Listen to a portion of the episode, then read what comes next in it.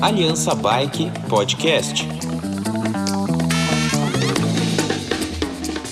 Ouvinte do Aliança Podcast, bem-vindos a mais um programa.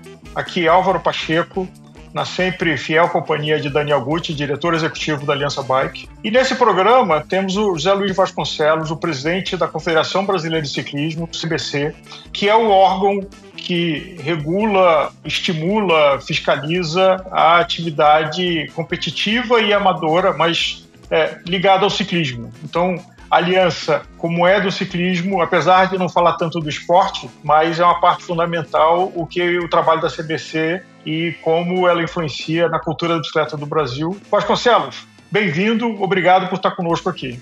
Boa tarde, Álvaro. É um, sempre um prazer estar aí com, com vocês, pessoas que falam do desenvolvimento da, da nossa bicicleta, vamos dizer assim, entre todas as suas disciplinas, tanto olímpica como não olímpica. É dessa forma que a gente está para desenvolver, né? Obrigado. Vasconcelos, vou fazer a primeira pergunta. A gente está aqui há dois dias que o Pan-Americano terminou. O Brasil volta com três medalhas de bronze, duas no XCO, uma no BMX Freestyle, alguns quartos lugares em várias modalidades aí, no ciclismo de estrada, pista, é, BMX Racing também quarto lugar e alguns quintos lugares também. É, como é que você avalia o resultado do nosso ciclismo no Pan-Americano e, eventualmente, até em comparação com o último, a última campanha brasileira aí no Pan-Americano de Lima, em 2019. Perfeito, Daniel. Vamos ver, vamos por partes. Comparar o ciclismo, a participação em relação a Lima, do, da, edição passada, nós fomos mal, né? no contexto medalha contexto resultados, que o ano passado, a edição passada, nós tivemos duas pratas, tivemos aí a restante bronze, um total aí de seis medalhas, né? Comparando assim, nós tivemos aí, é, nós não fomos bem, mas do outro lado, nós buscamos aí, verificando a participação de todos, é, haja visto, por exemplo, no mountain bike, nós estávamos com, com o, o Zé, Zé Gabriel, e com a Raíssa. O Zé andou muito bem, com, com os dois atletas na frente, que estavam fortíssimos também, até inclusive o próprio chileno, que é uma esperança do ciclismo do bike das Américas, e o Zé saiu muito bem. Do lado da Raíssa, ela estava indo muito bem, eu até acreditaria no melhor resultado da Raíssa, até disputaria a medalha de ouro, porque ela estava junta, à frente escapada com a canadense, e ela teve uma azar de escorregar, um, um tombo bobo, né? Uma areia solta lá, ela escorregou de bobeira. E aí isso sacrificou a vida dela na prova. Ela teve que fazer uma, uma, uma competição de recuperação, foi buscando, foi buscando, trabalhou fortemente e ainda conquistou a medalha. Então, considerando isso, foi excelente a participação né, do mountain bike. Indo para o ciclismo de pista, é uma, é uma, vamos dizer assim, é uma situação delicada o nosso ciclismo de pista, até porque por, por, por questões até de investimentos, né? Porque a pista é uma, é uma disciplina que demanda muitos investimentos, né? Em função dos materiais de pista, material de estrada, hoje se mudou muito, né? Então tudo isso vai, vai de encontro com os valores investidos. E, e a preparação para esses nossos atletas não foi a necessária, vamos considerar assim. Né? Até porque nós tínhamos um pré-canto montado para o Rio de Janeiro, e, e, o Rio de Janeiro fechou, porque a peça está fechada até hoje por uma, uma questão de reforma, então vai criar-se um museu do esporte na, no último andar em cima. Então isso, uh, os atletas treinaram os individuais, treinaram, por exemplo, os velocistas treinaram o velório de Idaiatuba, é, as pessoas foram buscando uma forma de se preparar. E mesmo assim, né, uh, eles saíram muito bem na pista, até porque lá tinha grandes nomes participando. Então, é, pelo que foi oferecido para eles é, e dentro do que nós tínhamos, a participação foi, foi muito boa. E depois o, o ciclismo PMX que, né, onde nós temos a, a, a, Paola, a Priscila, depois os outros dois meninos nossos. O, o, o Bruno, por exemplo, correu praticamente vindo de uma lesão, estava machucado. né? depois o, o, nosso outro atleta que participou muito bem também, né? dentro do contexto, e o feminino, né? disputando com a Mariana Parron, a Paola, que seria talvez uma que estivesse que está em uma sessão muito, muito boa, não desmerecendo o trabalho da Priscila, que também ela tem feito um ótimo trabalho. Infelizmente, houve quebras, né? Ah, talvez a Paula pudesse fazer um, um, resultado melhor. Ela caiu na última curva, já na, já na, na fase final, né? Isso fez com que fora da medalha. Então, é, também eu, eu, considero que foi uma boa participação. Haja visto que faltou algumas coisas, alguns acordos também entre essa parte do BMX. E depois o ciclismo de estrada, nós competimos com os quatro ciclistas e os quatro saíram muito bem dentro da competição. É, o Nicolas, aliás, o, o, o fez uma excelente prova, excelente, muito bem colocado, classificado. Só que, se você for ver, quem que estava lá não era brincadeira, né? Estamos falando aí do campeão olímpico, Carapaz, e ele domina, dominou a competição toda e, e gerenciou da forma que, que ele achava que fosse melhor, até jogando o próprio companheiro dele para frente e todo mundo pensando que Carapaz, Carapaz, ele reverteu e, e no final fez aquela, aquele resultado. Foi ótima a posição do Nicolas, é, muito bem formado e está de parabéns a, a, participação deles, até porque é um circuito é, duro, é difícil, aquela subida do morro da São Cristóvão, né, que foi ali pegou pesado mesmo, mas é isso. E voltando para a nossa última prova, que foi o Freestyle Park, também né, está super concorrido. Como nós estamos falando é, acidentes, né, se nós analisarmos o, o BMX Park, nós tivemos, é, foi até uma, uma situação diferenciada, que nós tivemos o, tombo do americano, tivemos o Daniel Dress, que é o, foi lá o vice-campeão vice olímpico, e é um, um, é um histórico no mundo do freestyle, e, e, e depois outros também, o Costa Riquenho e tudo isso. Né? Então, nós tivemos, e BMX é assim, o, tanto o race como o freestyle faz parte do contexto, e se você está ali na, na pegada, foi, é, você está pronto a ganhar ou sair fora. Né? E, e teve um momento que o, o próprio chileno ele, ele jogou alto a, a, a média, jogou para cima e, e, aí o, o Bala teve que usar todas as cartas que tinha, usufruir todas as linhas e tentar classificar em todas as linhas, aliás, marcar pontos em todas as linhas, e ele fez isso muito bem, e com o, o estilo dele de manobra, fazendo as manobras altas, né, que isso dá uma um, pontuação melhor, ele saiu muito bem e ficou ali na, na, na, na boca, vamos dizer assim, na concorrência da, da, da, medalha.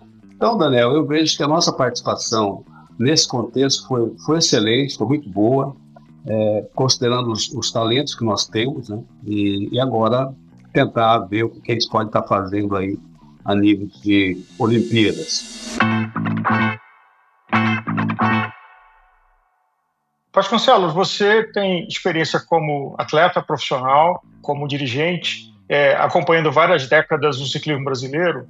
Recentemente, a gente teve o Super Mundial em Glasgow, que foi uma festa do ciclismo de todas as modalidades, duzentas e poucas medalhas, é, eventos o tempo todo, e dá para a gente ver quantas modalidades diferentes existem de ciclismo, seja dentro do BMX, na pista, na estrada. Na tua experiência, e você, como gestor do esporte, que tem recursos limitados e que precisa dar foco em disciplinas que têm mais potencial, aonde o Brasil é mais competitivo? Em quais modalidades você, na tua experiência, percebe que o Brasil tem uma vocação de poder brigar por pódio e por medalha? Então, Álvaro, é, realmente, é, como você disse, né, eu, eu, já participei, já representei o Brasil aí mais de 20 países, já participei de Jogos Pan-Americanos como atleta, né, de Cuba, de Indianápolis, e já vivi na Itália pequeno tempo, um pouco mais na Bélgica, competindo o alto, o alto rendimento da, da, de estrada. Que naquela época era só ciclismo de estrada, né? depois as coisas começaram a abrir. E aí foi, foi vindo com o mountain bike, depois o BMX, o, o, BMX, uh, depois veio a pista, né? depois o BMX e depois agora o, o parque. Né? E dentro da, das disciplinas nossas, isso falando de, de mais, de, vamos dizer, de uma facilidade, né? em termos de investimento. Nós temos o, o parque hoje, o MX Park hoje é uma, é uma, uma forma de, de se nós tivermos mais atletas trabalhando aí, buscando mais, é uma forma que a gente pode estar aí conquistando uma medalha em cima do, do BMX Park. Não, não digo talvez nessa edição, mas numa próxima edição, pensando em aí 20, 28, quem sabe já ter aí uma, uma medalha para o ciclismo. E do outro lado também o BMX Race. É, sabemos que o race, é, você pode ter aquele atleta super preparado, super bem condicionado, pronto para a medalha, mas a qualquer momento pode ter um, um, tombo, alguma coisa, até porque é um esporte de contato de alto risco. Até mais, eu vejo até mais alto risco que o próprio parque. Então, essas duas disciplinas, com mais facilidade e com menos participantes, entre aspas, né? porque se você pega os filmes de estrada, a pista e o mountain bike, os números de participantes são altíssimos, né? Você pega aí o mountain bike, que também é uma, uma, facilidade, entre aspas, até porque nós viemos aí com o Avancini e ele trabalhou muito, trabalhou muito, muito e, e viu até onde ele chegou, né? Então, é, para ter uma medalha olímpica não é tão simples, tão fácil, né? É, em aonde tem esse grande volume de participação. O mountain bike hoje no Brasil é o, é o que mais desenvolve, é o que mais faz, até porque até pela própria facilidade da compra das bicicletas, da compra da, da segurança na prática, de você estar indo para as trilhas, voltando, é um desafio, tudo isso. Então, o volume é maior de participantes, que é diferente hoje dos ciclismo de estrada, se comparando ao mundo europeu. Estrada é uma loucura também. Então, é, eu vejo, Álvaro, que dentro dessas disciplinas individuais, elas facilitam. Até porque, se nós formos falar do ciclismo de estrada, embora é uma disciplina olímpica individual, porém ela necessita de uma excelente equipe para estar trabalhando, né? Nós, nós vamos falar, para falar disso, existem várias estratégias para estar fazendo dentro de, dentro de uma equipe, de que forma gente vai estar trabalhando, a parte é, que onde o individualismo sai fora e está trabalhando com a equipe para um tal companheiro da equipe. Então, nós precisamos ter aí pelo menos seis bons ciclistas, seis bons atletas para estar aí indo para o mundo competitivo dentro do ciclismo de estrada. Né? Nós pegamos a Colômbia, por exemplo, haja visto hoje, é, mais ou menos, deve ter mais ou menos uns 86 ciclistas fora do, da Colômbia participando do seu mundo profissional, nas equipes, tudo isso. Então, isso ajuda os colombianos. Nós também já tivemos isso na época de Daniel, do, da época do Palharini, tinha com o Murilo Fisch e outros nomes mais. Só que os nossos atletas, em, em, em relação aos colombianos, é aquela diferenciação de, de montanha, né? É, é altitude, é onde realmente isso dá um diferencial. Então, para nós termos bons atletas lá fora, que, que não é tão fácil quanto a Colômbia, quanto o Equador, né? Tem um diferencial com a gente. Só um, um adendo da pergunta. E o paraciclismo? Nós temos trabalhado muito o paraciclismo, até dentro da América, né? Eu faço parte da, da, da eu sou o responsável geral pelo paraciclismo das Américas. Eu sou o presidente da, da, do departamento paraciclismo das Américas e junto com o Tubiba, né? Até eu falei, ó, Tubiba, vamos pegar aí a, a Pan-Americana para a gente poder desenvolver o paraciclismo e fazer esse trabalho junto, vamos embora. Então, a gente tem desenvolvido muito e com isso a América em si cresceu muito com esse trabalho que a gente faz, embora a gente tenha desenvolvido vários, vários eventos aqui no Brasil e fortalecendo o candidato. Se você for analisar e ver, nós já estivemos aí entre os três melhores do mundo, né, do ranking do mundo. Né? Então, o paraciclismo, é, tivemos o azar em Tóquio, com, com o Lauro, né, era praticamente duas para garantida e infelizmente aconteceu aquele acidente, aquela coisa toda e, e isso acontece quando está competindo. Mas a gente tem visto e, e trabalhado muito esse desenvolvimento para ciclismo. E a gente está trabalhando junto, é, em contexto, para a gente fazer, desenvolver um, um velódromo é, lá do ladinho do, do CPB. Né? Tem falado muito com o Israel sobre isso, e fazer com que a gente possa estar desenvolvendo também mais o ciclismo de pista, né? porque é onde está focado no maior número de medalhas para ciclismo e, e, uma capacidade maior de a gente conquistar mais, mais medalhas ainda. Né? Então, o paraciclismo nosso, é, diferente do ciclismo, ele está um pouquinho acima em termos de resultado, em termos de, de, de medalhas é, paralímpicas, é, resultados mundiais. Né?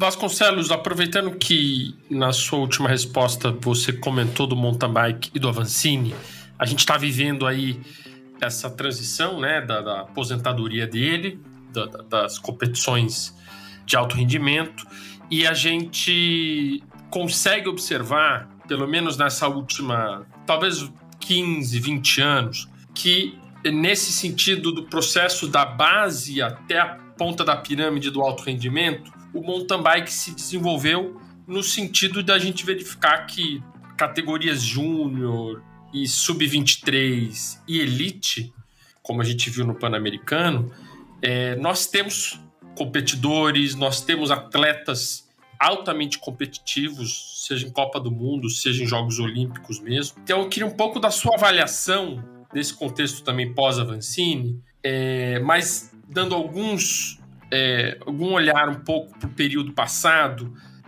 qual que é a sua avaliação do que foi bem feito para o mountain bike é, no Brasil no contexto de formação até o topo da pirâmide, né? Tanto do ponto de vista de políticas públicas quanto do ponto de vista de competições e do mercado também. Qual que é a sua avaliação do que foi feito no mountain bike e, se quiser extrapolar, que não foi feito em outras modalidades, por exemplo? Certo, Daniel.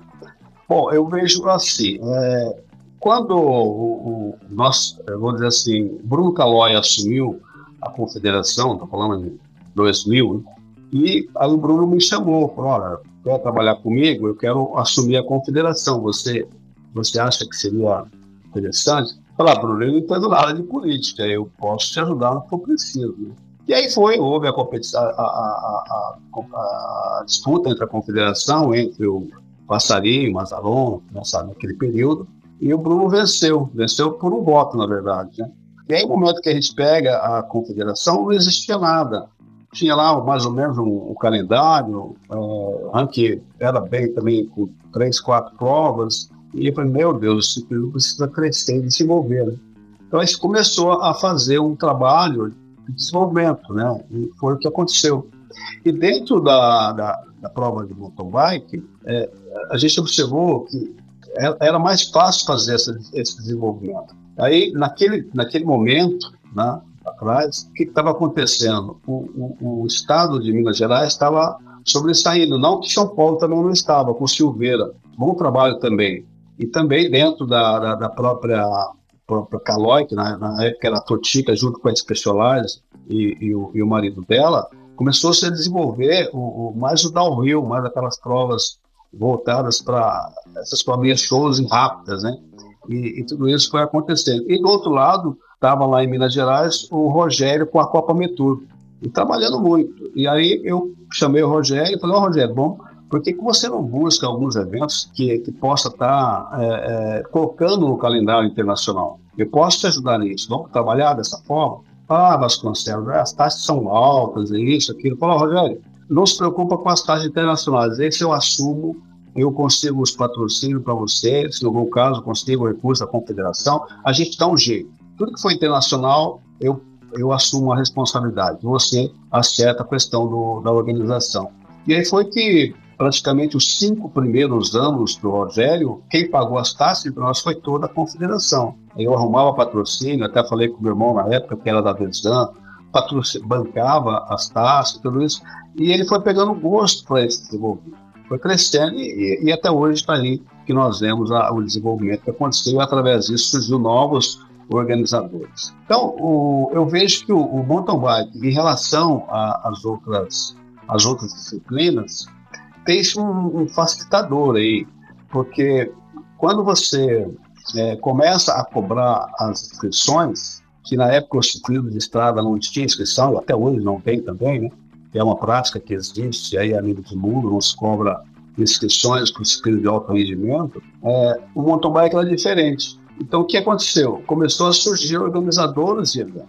Então, os organizadores fizeram a diferença do desenvolvimento, da, da questão de proliferar a, a disciplina, de ter um, um aumento desse contexto geral e dentro disso, os, os representantes de, das marcas de bicicletas no, no, Brasil, que foi chegando, né, Daniel trabalha com a, frente da aliança, todos eles que eles queriam, queriam vender, queria negócio. E isso foi fortalecendo né, o, o, negócio da bicicleta voltado pelo mountain bike. E isso cresceu e deu um grande em cima disso. E, e o Instituto de Estrada, você fala, até hoje, a gente fala com organizadores, eles querem distância disso, porque para você organizar um, um, um, campeonato de estrada é, bastante oneroso e, e, não tem receita. Né? Onde é que está a receita? Se você tem patrocínio para buscar e bancar o evento e sobrar um dinheiro para você que é como organizador, a coisa cresce. Mas do outro lado não vai. Então, o, como nós já sabemos, né, nós, nós temos esse conhecimento a cultura da bicicleta em si. São poucos que sabem disso, poucos que conhecem. Organizar uma prova de estrada, o que, que isso vai trazer? Mountain bike, se hoje já tem várias pessoas que entendem já do mountain bike. Agora, o estilo de estrada, é, poucas pessoas sabem né, o que, o que vai é, é levar isso para frente, de forma a gente pode estar organizando isso. Então, os organizadores preferem já estar dentro de um contexto onde eles sabem que tem uma receita, onde sabe que vai, que vai avançar, porque é, tentar um, um, um esporte que está sem receita e que não, não, não vai agregar muito para ele. Então, o organizador ele faz, ele visa o negócio dele. E hoje, o momento de hoje, se nós formos ver, vamos falar do ciclismo de estrada, o que é que está avançando no ciclismo de estrada hoje? Nós falamos de etapa, falamos de Giro de Itália, que são as provas que eles estão vendendo como, como Giro de Itália, Tour de France no Brasil, aquela coisa toda, é excelente a, a, a, forma de desenvolver, de crescer, é excelente, ótimo, isso é muito bom. E cria-se um, agrega muito para os nossos empresários, o desenvolvimento. Mas para o alto rendimento, isso deixa um pouco a desejar, até porque não tem os critérios, a, a, vamos dizer assim, a forma que desenvolve o alto rendimento em si. Né?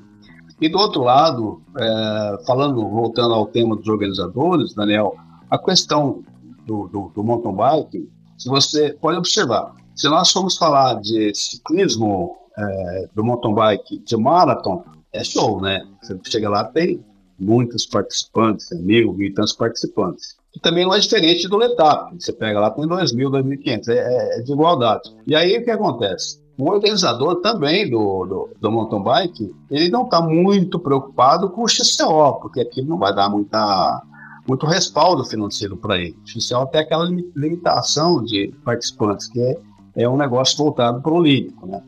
Então tem essas diferenças, né? Então a gente vai crescendo, até lá atrás eu criei as, as Copa Brasil, né, as Taça Brasil de XCO, e espalhando para o Brasil, para onde tem lá em Goiânia, tem em São Paulo, tem em todos os lugares, foi a Taça Brasil, que eu falei, vamos criar a Taça Brasil XCO, não podemos ser falar de, de mountain é, de, de, de, de maratona. Então, era uma forma de desenvolver, né?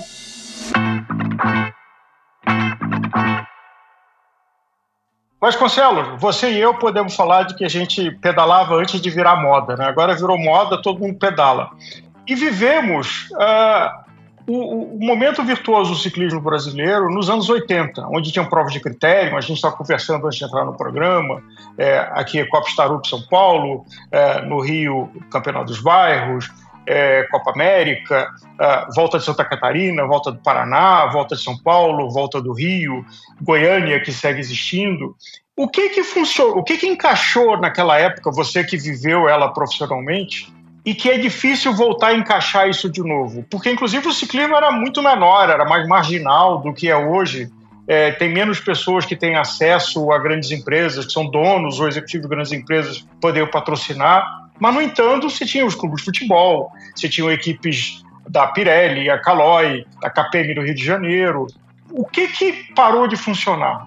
Olha, Álvaro, eu acredito o seguinte, que são fases, é, vamos dizer assim, uma fase antes é, Bruno Caloi, que é, é falar de 2000, e depois entrou 2000 para frente, que estão falando aí de 23 anos. Dentro dessa fase dos critérios, é, das fases do, circuito do ciclismo de quarteirão, né, como a gente falava, isso, isso foi, foi muito bom naquela época, foi fantástico para isso. Mas aí o, o ciclismo foi se desenvolvendo. Né? E aí, dentro desse contexto, o que nós fizemos? Nós criamos a, a, a, o, é o que está faltando hoje. Nós criamos aquelas voltas ciclísticas, Aliás, já visto que nós tínhamos volta ciclística do Paraná, volta ciclística do Rio Grande do Sul, Santa, Santa Catarina, Rio de Janeiro e a volta ciclística de São Paulo. Com exceção à prova do, do, do São Paulo, todas essas outras quatro voltas ciclísticas foi nós, confederação, que criamos para o desenvolvimento do estrada. E qual que era o lance? Eu falei, vou criar esses, essa, essas voltas e, de repente, alguns patrocinadores possam se interessar e abraçar alguma dessas voltas. Vamos lá, Rio Grande do Sul, alguém se abraçasse aquilo, a coisa cresceria. Se abraçasse Santa Catarina, cresceria. E, no entanto, o que aconteceu? Nesse, nesse período, eu tinha conseguido um patrocínio do Banco do Brasil, depois outro patrocínio da Caixa Econômica, e estava tendo recursos para isso. Então, eu estava segurando e fazendo, e a coisa estava acontecendo. Haja visto que quando foi dividido o calendário da, da UCI, que era os, os calendários dos continentes, nós somos líderes do continente, lembra como o Murilo Fisch ganhou? Ele foi líder da, da, da América Tour, o Brasil como o primeiro país da América Tour, porque nós estudamos a forma de ser e as, essas voltas ciclísticas e os eventos ciclísticos dentro da UCI nos fortaleceu com isso. Só que desse período todo, aí internamente, até ser sincero com isso, houve aí uns problemas até próprio de dentro da própria estrutura confederação e suas federações. Não sei se vocês se lembram que houve algumas denúncias fortes contra a confederação, que estava se desviando de dinheiro que veio do, do, de uma federação aí que é do Sul, e isso atrapalhou muito o desenvolvimento do ciclismo em si, porque nem o patrocinador quer a, a, a, aliar a sua marca aonde tem essas coisas, né? Então, isso aconteceu. E, na verdade, foi uma coisa que não existia internamente da entidade. Né? Eu, eu cansei de receber vários, vários, várias visitas de PCU, CGU, Ministério Público, Polícia Federal, uma loucura, né? E não precisava de nada daquilo, porque não existia nada do que essa pessoa estava pensando que tinha, não tinha nada. Até que levou anos e anos e tentando, descurando, e a frase era o seguinte: olha, vocês podem procurar o que vocês quiserem, mas o que vocês realmente estão tentando achar, vocês não vão encontrar, não tem. Pode existir alguns erros administrativos, que é natural isso, mas não tem, porque não existe isso, não, não é esse perfil de administração que existe aqui. Mas isso atrapalhou o nosso desenvolvimento. Eu vejo que o Instituto de Estrada, estão falando do Estrada, né, que ele está começando uma ascensão novamente. Eu estou sentindo isso. Eu acho que o Instituto de Estrada vai, vai pegar de novo aquele embalo e eu acredito muito nisso, que nós possamos startar de novo esses grandes eventos. Haja visto agora que, de última hora, eu consegui colocar três eventos internacionais na UCI, tanto masculino quanto feminino, que nós fizemos lá em Ubirici, e foi fantástico isso, né? Foi muito bom. A questão que você perguntou, da, da questão aí da, das equipes que a gente tinha, é, a gente saiu fora lá naquela época dos times de futebol, mas outras, outras equipes entraram, né? Haja visto que no nosso ranking, depois que nós tínhamos aí as, ranking de 20 equipes, é, até na última assembleia nossa, é, nós damos direito a, a, aos times, né? Então nós estamos com 15, 15 equipes com direito a votos à assembleia da confederação. Então, então eu, se nós estimularmos, eu, se nós estimularmos o nosso calendário, fazer com que a coisa aconteça, pode ter certeza que vai aparecer gente investindo, querendo trabalhar. Eu penso dessa forma. Vasconcelos, deixa eu então é, reforçar esse aspecto que você tangenciou e abordou, que é do investimento no ciclismo por grandes marcas que não são do mercado de bicicletas. Isso é uma questão que sempre está pautada nos, nos debates, até pela presença dessas marcas em equipes globais, né, e também do ciclismo World Tour, é, ou no caso de grandes eventos, você muitas vezes, como você bem pontuou, você não tem a receita é, que banca o evento vinda das inscrições, então você precisa da iniciativa privada e de grandes apoios para patrocinarem esses grandes eventos. Então, eu queria enfim, estressar um pouco para entender melhor a sua visão do porquê que grandes marcas não, ainda não estão investindo no ciclismo, especialmente no ciclismo de estrada. Se é apenas esse eco de denúncias e, e, coisas lá de trás vinculadas à CBC, como você mesmo pontuou na resposta passada, se talvez a questão do doping ainda presente pode ter impacto, ou se tem outros fatores e quais são esses. E uma segunda pergunta aí voltada aos organizadores de eventos de ciclismo de estrada, sobre as dificuldades para se organizar, e a gente ouve muito um diagnóstico desses organizadores de que a articulação com o poder público, seja uma concessionária de rodovia, seja o próprio poder público diretamente ligado às estradas e rodovias, que não tem facilitado a vida para que esses eventos aconteçam. Queria que você desse um pouco do seu testemunho sobre isso, sua visão e como a gente eventualmente poderia vencer essa particularidade de organizar eventos de ciclismo de estrada no Brasil. Okay, se nós fizermos aí, é, respondendo aí a primeira pergunta sobre a questão do passado, eu acho que isso já está superado, viu? Questão de doping, questão de, de, de, denúncia, isso tudo já foi superado e hoje, hoje as coisas estão para avançar. E a questão da, da, da, do poder, a questão do, das empresas estarem investindo, que está ligado a, ao mundo das bicicletas, isso é, é uma questão de conquista. Precisamos conquistar isso e é assim que tem que ser. E as empresas ligadas ao governo, é só o governo dar um, um avalzinho, né, dar um, uma beirada para que as coisas aconteçam. Eu lembro que no governo passado é, foi rompido todos os patrocínios para as entidades é, e permaneceu somente o, o, o, o, o vôlei com o Banco do Brasil, a ginástica, o atletismo com a Caixa Econômica e o tênis com o BRB.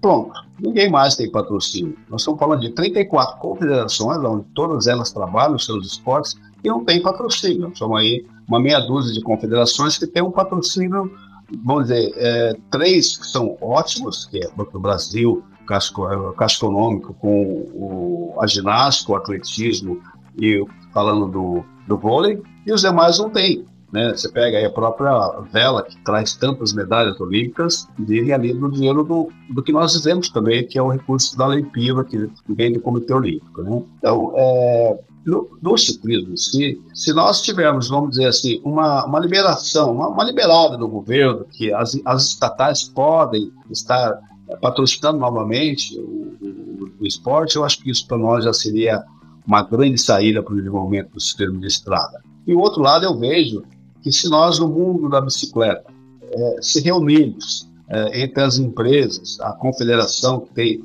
o algo máximo para fazer com que o ciclismo possa estar crescendo e que ela possa fortalecer um calendário, a gente sabe que o, o mundo é, da, da, bicicleta em si não é tão simples para quem trabalha com a bicicleta, o seu lucro também não é assim para ficar aí é, distribuindo o patrocínio. Mas se nós fortalecêssemos uma, uma questão de união e, e fortalecer um recurso, ah, vai lá, exemplo, tá? Cada empresa vai colocar aí um X valor mensal para isso que seja desenvolvido o ciclismo de estrada. Uma, uma união da, das entidades, eu acho que isso também daria um, um ótimo resultado para que nós possamos crescer e desenvolver.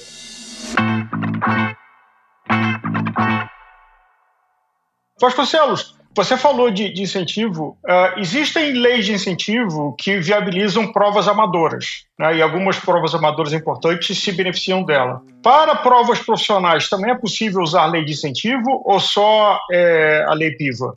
É só o recurso que vem é, das leis do esporte? Não, Álvaro. A, a, lei de incentivo ela foi criada para o desenvolvimento do, do, do esporte do alto rendimento. E aí as, a, os amadores foram entrando e quem se beneficia são mais eles do que os próprios as entidades do alto rendimento. Até porque uh, as entidades, como a confederação, eu preciso ter uma outra empresa que possa estar fazendo os projetos e captando esses recursos. Né? É, uma, é uma outra coisa.